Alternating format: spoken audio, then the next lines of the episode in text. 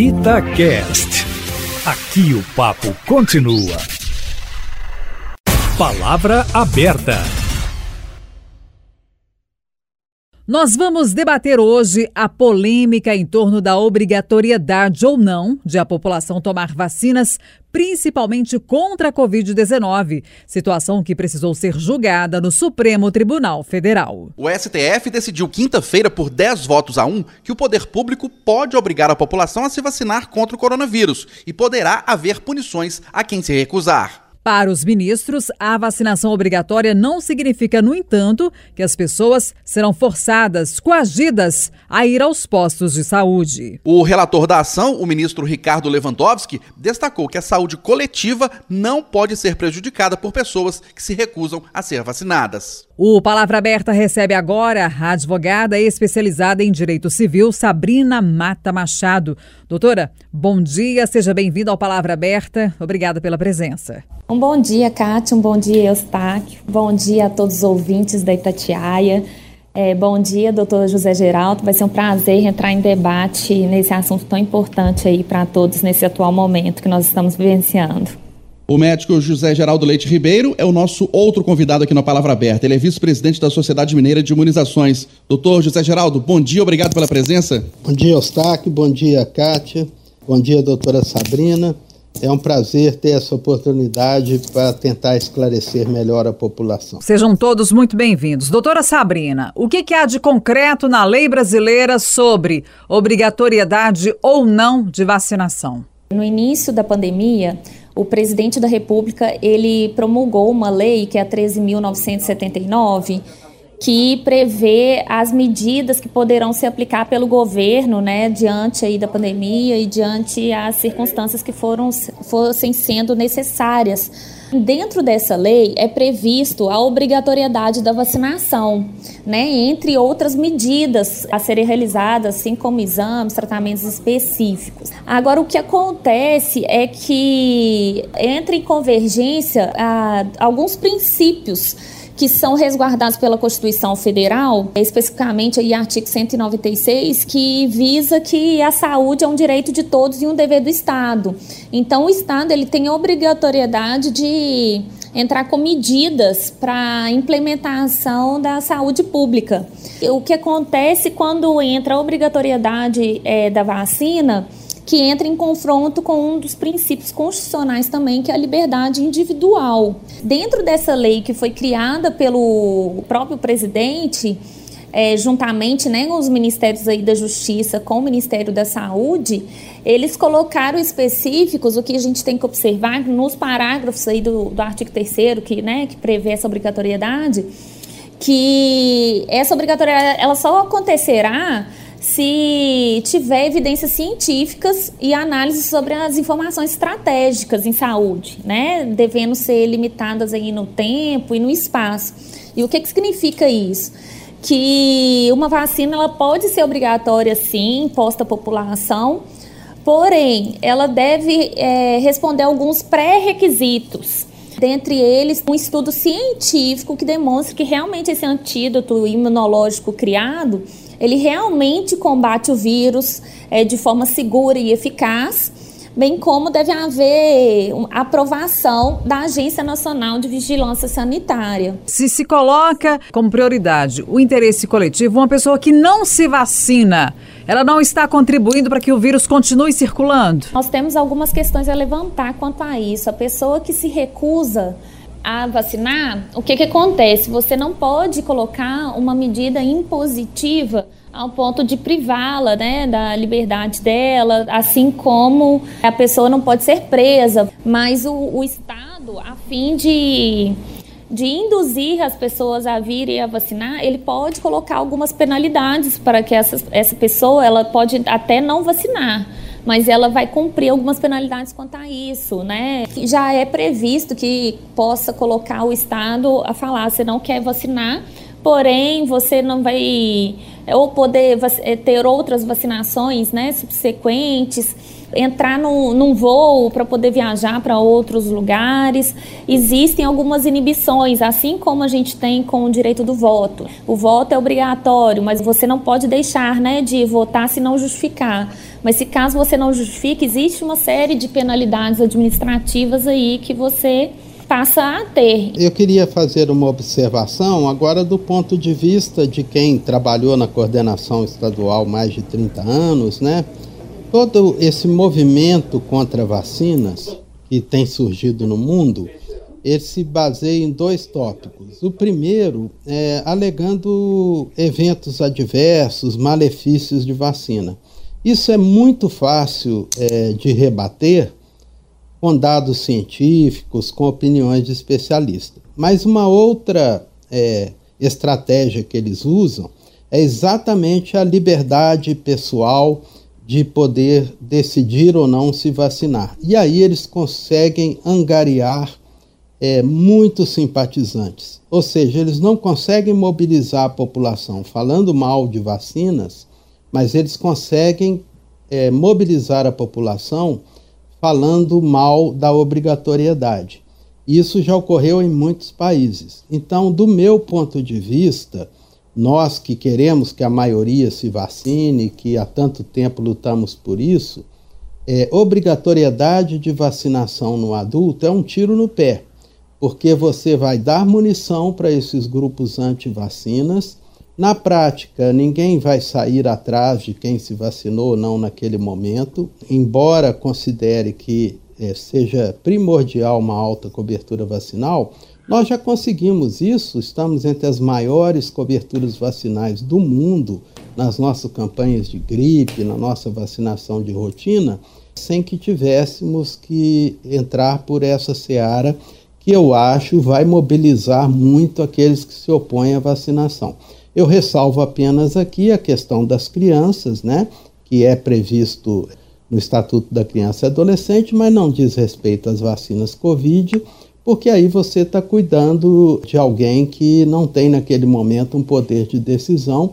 E aí a orientação é sempre que as equipes de vacinação, diante da recusa da família em aplicar uma vacina obrigatória, acione o conselho tutelar e tente convencer essa família de outra forma. Eu acredito que as autoridades de saúde devem tratar esse assunto com muito cuidado, porque senão é, nós podemos aumentar aquelas pessoas que se posicionam é, contra a vacinação usando a bandeira da liberdade individual, que, como a doutora Sabrina de forma brilhante nos explicou, ela é controversa mesmo e é controversa no mundo inteiro. Né? Para vacina, Claro, você não vê passeata contra o uso obrigatório do cinto de segurança, e tem um impacto individual importante e um impacto coletivo também, mas que não se compara com vacinas. Mas os grupos anti-vacinas vão se utilizar muito dessa bandeira da liberdade individual para mobilizar as pessoas contra a vacinação. Pela experiência do senhor,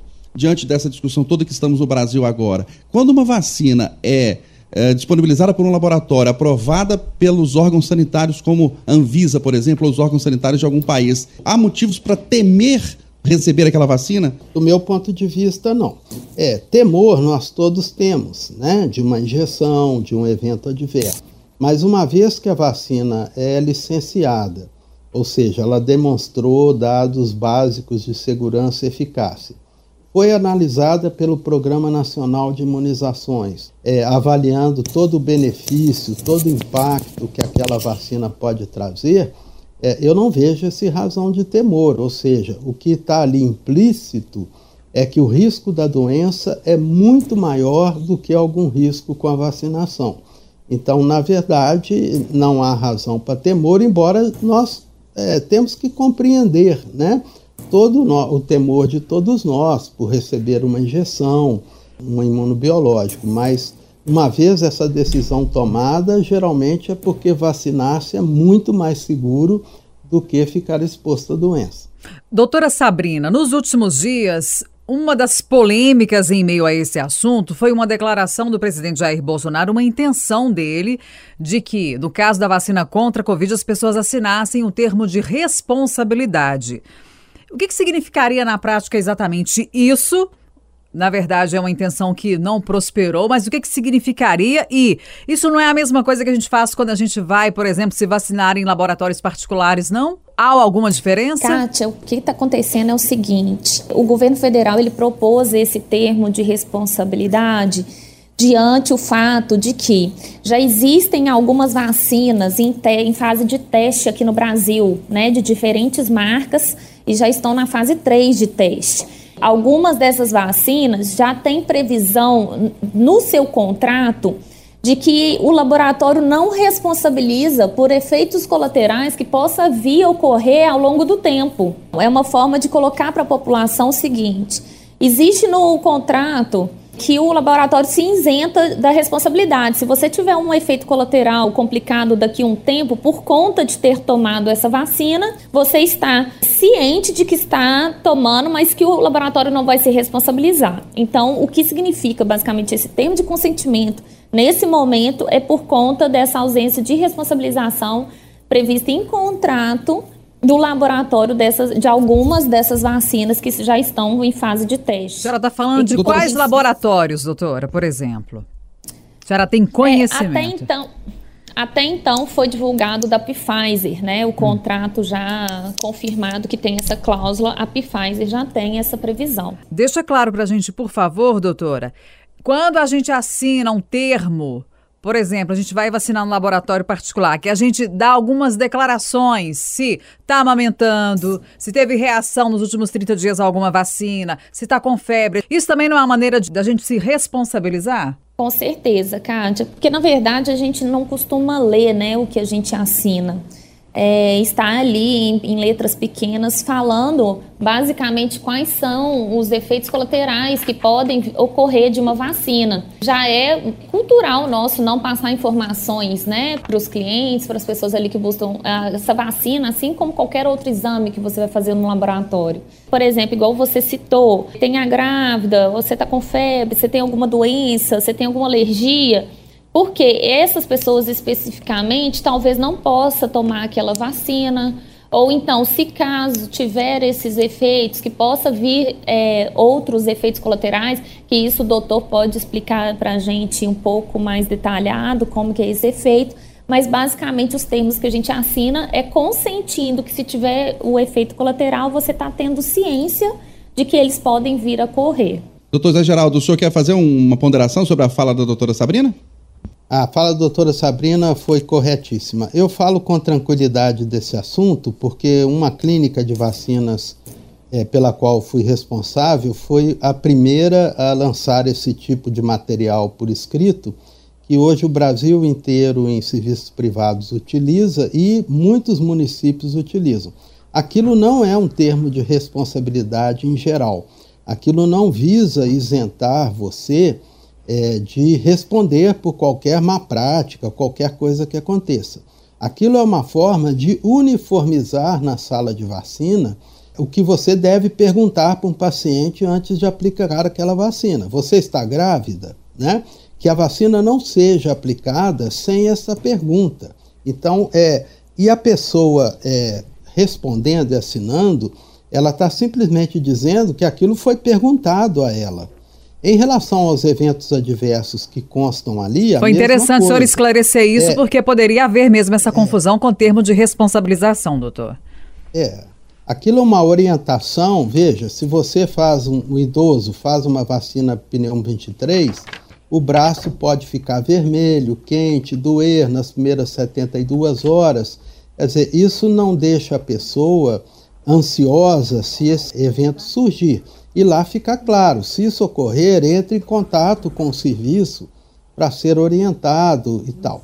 Então não deixa de ser um documento do serviço de que ele te perguntou o que deveria ser perguntado e que ele te informou dos eventos adversos mais comuns. Lá geralmente não estão eventos adversos mais raros, para também não ter o efeito contrário de intimidar a pessoa a se vacinar. Então, se você é, ler com cuidado, cara, você vai perceber que o sentido ali não é esse de dizer, olha, é, você está se responsabilizando com o que aconteceu com a sua vacina. E sim, você foi informado é, que esta vacina tem determinados eventos e, e foi perguntado a você se você tinha alguma contraindicação àquela vacina. Então é muito nesse sentido, eu acredito que, não posso falar por todos, mas a grandíssima maioria desses termos, eles são isso. Tanto é que alguns municípios passaram a utilizar como uma forma de orientar o paciente sobre o que aquela vacina é capaz de evitar dos eventos adversos possíveis, né, para que a pessoa fique, na verdade, melhor orientada. Quando é uma vacina licenciada pela Anvisa e tal, em geral não se pede um termo de responsabilidade nesse sentido correto que a doutora Sabrina explicou, né, que é de uma situação excepcional em que é, um, um dos entes envolvidos não está assumindo responsabilidade. Mas para esclarecer, doutor José Geraldo, depois eu queria também a palavra da doutora Sabrina, hoje, com essa gama de vacinas à disposição no Serviço Único de Saúde, no SUS, nos postos de saúde, há assinaturas de termo de responsabilidade? Há esse alerta sobre as vacinas? não há termos de responsabilidade. É, um município aqui de Minas até chegou a utilizar isso para vacina febre amarela em idosos e nós corremos lá porque os idosos não estavam se vacinando da forma como foi colocado, né? Então não há esse termo de responsabilidade. Mas alguns municípios fazem até um caderninho é, de cada vacina que você já recebe de uma vez, dizendo: olha, essa vacina é capaz de evitar tal coisa, ela é importante por isso, os eventos adversos mais esperados são esses aqui. Caso ocorra tal coisa, procure o serviço de saúde. É muito mais no sentido de orientação. O serviço privado também, como eu disse, é mais uma documentação de que a pessoa foi informada, porque é comum no serviço privado a pessoa dizer: ah, se eu soubesse que essa vacina causava isso, eu não, não teria feito. O que não me isenta de responsabilidade absolutamente se esse evento ocorrer por uma, um problema de aplicação, de má prática, de forma nenhuma. Isso doutora Sabrina pode nos reforçar, diante da lei não vai isentar de forma nenhuma. Pois é, doutora Sabrina, como é que fica nessa situação? A gente tem que separar muito o que, que é um, algo que a gente assina, é, sabendo que pode se evitar uma vacina se você tem alguma alergia ou esteja em algum quadro que possa ser evitado, né? E deve ser orientado aí antes de uma vacinação, e a diferença de um termo de responsabilidade. Eustáquio, isso entra em, em debate em várias questões, tá? É um tema bem polêmico. A gente tem que entender que, que a lei ela é muito explícita quanto à responsabilização né, de, de qualquer coisa que seja é, implementado a você que cause algum dano seja dano físico, moral ou estético, né? Que hoje em dia tem o dano estético que é indenizável também. Quando você coloca um termo de responsabilidade, né? Como se fosse passando para o cidadão uma responsabilidade de um eventual dano que ele sequer sabe qual seja, né? É, é, tudo muito novo aí, até mesmo os laboratórios não têm a comprovação do que, que pode vir a causar, porque isso é na na constância do tempo, né, ao longo do tempo, é uma, é uma situação complicada, sabe, Eustáquio? Porque, a meu ver, já que existe um contrato que o governo federal vai assinar, isentando o laboratório de uma responsabilidade de eventuais é, efeitos colaterais, talvez o próprio governo e estados que vierem a comprar essas vacinas deveriam ser responsabilizados por isso. Então eu vejo que legalmente seria muito possível isso, né? Tendo em vista que o cidadão não tem a capacidade de tomar uma decisão de tal gravidade sozinho, né? Ele não tem as informações suficientes, até mesmo se tivesse informações suficientes, não teria como passar para uma população inteira essa informação. Então ele não tem essa condição, ele é vulnerável diante do Estado e o, ou o governo de tomar uma decisão tão séria, tão grave quanto a isso. Doutor José Geraldo, por que, que há essa resistência em relação à vacina que vem da China? a Coronavac, uh, é uma questão ideológica ou os laboratórios chineses não estão preparados para fazer uma vacina que seja uh, adequada, que seja segura, ou, independentemente do país, se as autoridades sanitárias autorizarem a, a utilização de uma vacina, a gente pode confiar? Por que essa resistência? Ah, isso é politicagem pura, é, é mau, mau exercício da política. Né? No Programa Nacional de Imunizações, nós utilizamos vacinas que são produzidas na Índia é, e em vários países, né? e nunca se estabeleceu esse tipo de polêmica. O importante é que a Anvisa seja independente, que ela faça suas visitas ao produtor para considerar essa adequação é, e que avalie todos os estudos produzidos com muita independência. Essa questão em relação à China é completamente politicagem de candidatos futuros à presidência da República e de grupos ideológicos. Não faz nenhum sentido. Em, nos termos da vacina, eu já tive oportunidade de conhecer esse produtor chinês que entrou em, é, em convênio com o Butantan. É uma fábrica de vacina de uma qualidade que, infelizmente, talvez a gente não tenha no Brasil é, nos próximos anos. Né? Do ponto de vista tecnológico, biotecnologia, de tecnologia em geral, é, a China é, tem um avanço é, enorme. Né? É claro que com isso nós não estamos respaldando uma ditadura, dizendo que nós concordamos com o governo chinês do, no seu autoritarismo, nada disso, mas do ponto de vista tecnológico, essa discussão não faz nenhum sentido. Então nós teríamos que conversar, não quero vacina da Rússia, não quero da Índia, ou não quero que muitos grupos antivacinas colocam, eu não quero vacina das multinacionais, porque o interesse delas é só ganhar dinheiro e fazer mal às pessoas.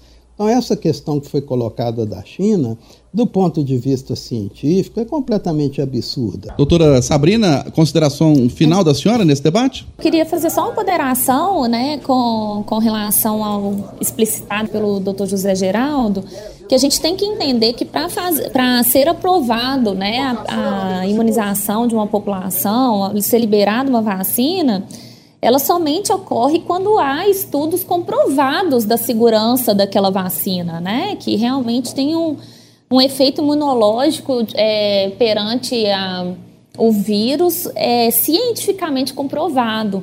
Então, quando entra esse debate aí, como dito pelo doutor, é, entra a questão política, mas a gente tem que entender que a partir do momento que for aprovado, existem profissionais extremamente qualificados, tanto para fazer estudos científicos quanto a a eficácia desse imunológico, assim como para aprová-la, né? E além de, de, tudo mais, a gente tem que ver que para ser liberado uma vacina, a gente vai ter que olhar aí como que vai ser feito, ele, é, o governo vai ter que explicitar né, como que vai ser feito, se vai conseguir atingir toda a população, lembrando que para que todos estejam imunes, quando se fala em é, imunização, né, é, tem que atingir a todos, como que vai ser possível isso num tempo e no espaço. Então não é um processo tão simples e que deve ter essa consciência da seriedade de uma aprovação de uma vacina. Doutor José Geraldo Leite, agora suas considerações finais, por favor. As considerações são de otimismo.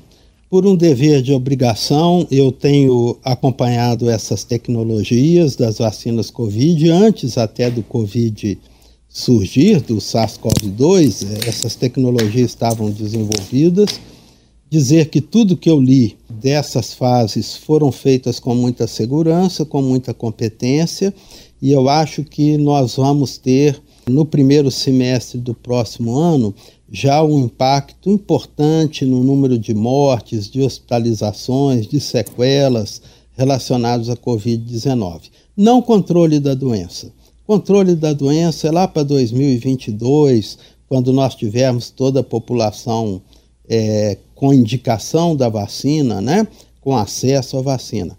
Mas essas vacinas, por tudo que nós conhecemos, vão ser capazes de evitar muito sofrimento, muitas mortes, muitas internações, o custo da terapia intensiva, que é impactante para a sociedade, né? Então é uma palavra de otimismo. É, uma ótima surpresa que nós possamos ter no primeiro semestre agora de 2021 vacinas eficazes e seguras para minorar esse problema enorme que a sociedade brasileira está vivendo nesse momento.